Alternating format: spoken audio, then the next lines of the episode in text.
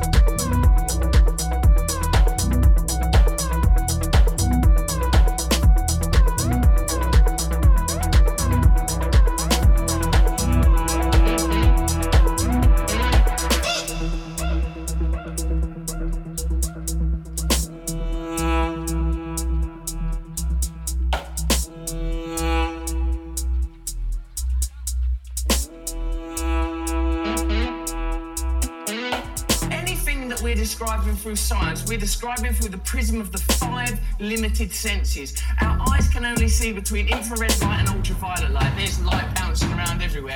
Our ears can only hear a tiny decibel range. Can't hear the noise of a dog whistle. Can't hear any high-pitched frequency sounds. Isn't it likely then that there are other vibrations, frequencies, energies, consciousness moving through the universe? Like Einstein himself said when asked if he was religious, well, uh, I believe there are forces in this universe that I will never understand, and I hold these forces in great reverence. So You want a revolution, don't you? Absolutely. Absolutely. I'm calling for change. change, change.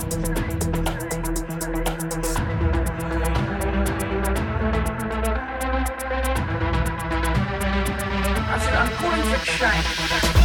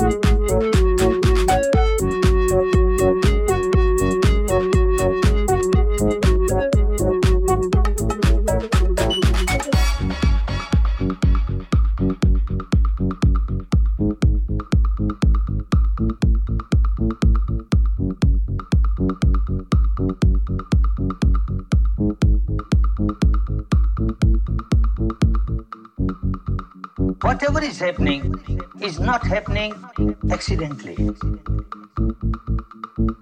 Everything that is happening has got some cause or the other. One cause or number of causes together and results into a effect.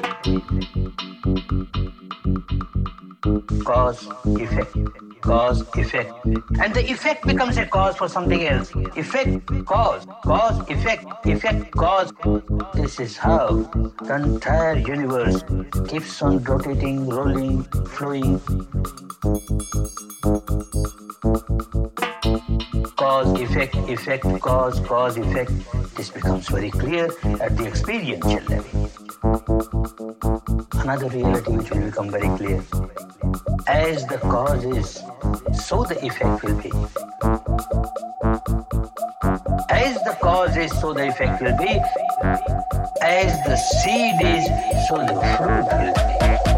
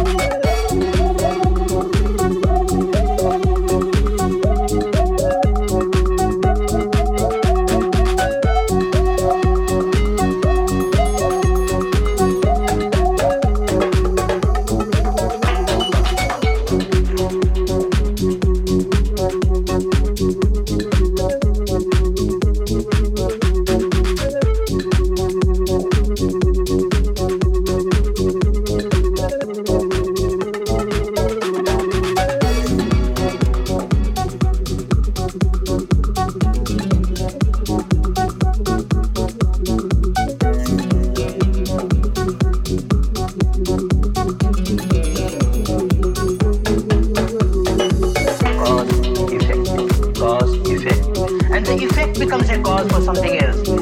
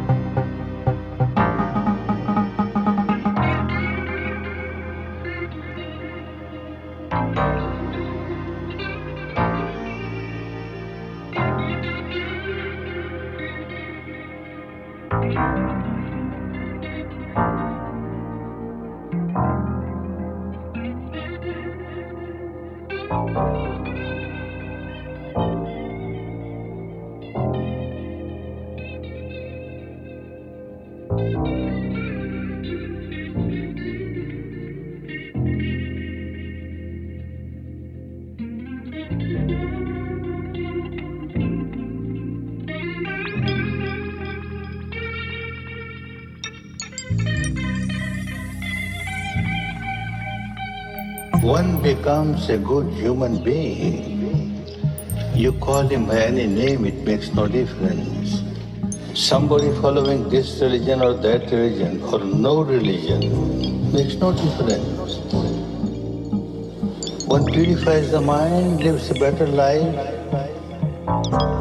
full of love, compassion, goodwill for others, is a good human being. And this is what Vipassana teaches. wonderful